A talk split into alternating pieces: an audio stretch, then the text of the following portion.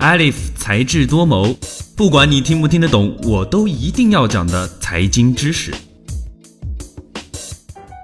欢迎收听本期的才智多谋。当经济萧条的时候，银行通常会通过降低利率、扩大内需等传统经济手段来刺激经济。如果这些手段效果甚微，必要的时候就会采取量化宽松政策。今天我们来了解一下什么是量化宽松。量化宽松简称 QE，通俗理解就是印钞票，是指国家货币当局通过大量印钞、购买国债或是企业债券等方式调节市场的货币量，旨在降低市场利率，刺激经济发展。量化是指扩大一定数量的货币发行量，宽松即减轻银行的资金压力。这个政策通常是以往常规货币政策对经济刺激无效的时候才会采用的极端货币政策。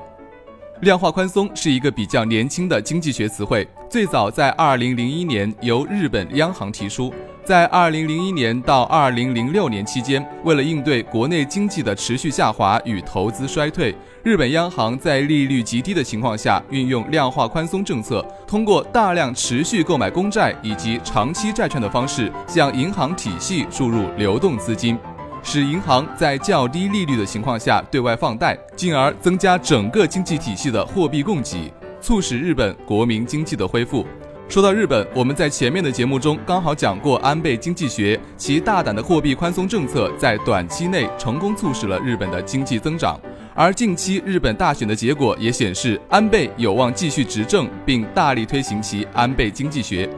目前经济全球化日益加强，一个国家的经济动作往往会引起全球经济的连锁反应，尤其是对于美国而言。由于美元是世界储备货币，而且世界主要商品定价均以美元为基准，美联储实施量化宽松货币政策将导致美元大幅贬值，从而引发新一轮资源价格上涨，埋下全球通货膨胀的隐患。才智多谋，三分钟商业小百科，智果学院出品。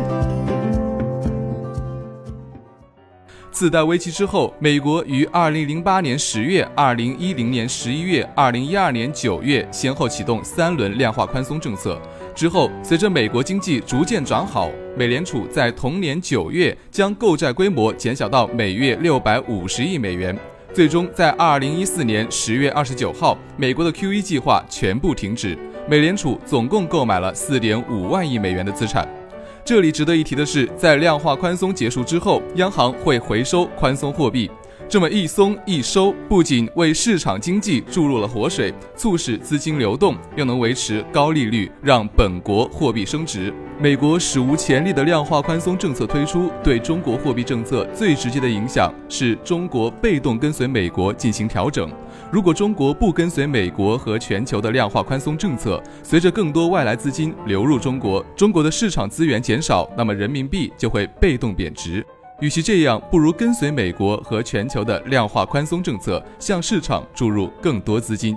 因此，无论中国跟随还是不跟随美国的货币政策，都会出现流动资金过于充裕的情形，这将推动资产价格泡沫的出现。在中国，大家可能对量化宽松没有什么特别的感受，但实际上，二零零八年我国已经实行量化宽松。在二零零八年的十一月九号，国务院推出四万亿经济刺激计划。实际上就是一次量化宽松，在国际上使用 QE 是由于经济出现短期剧烈下滑，严重影响就业。但从中国现在经济增长的情况来看，就业情况要好很多，没有必要回到大规模刺激经济的套路上来。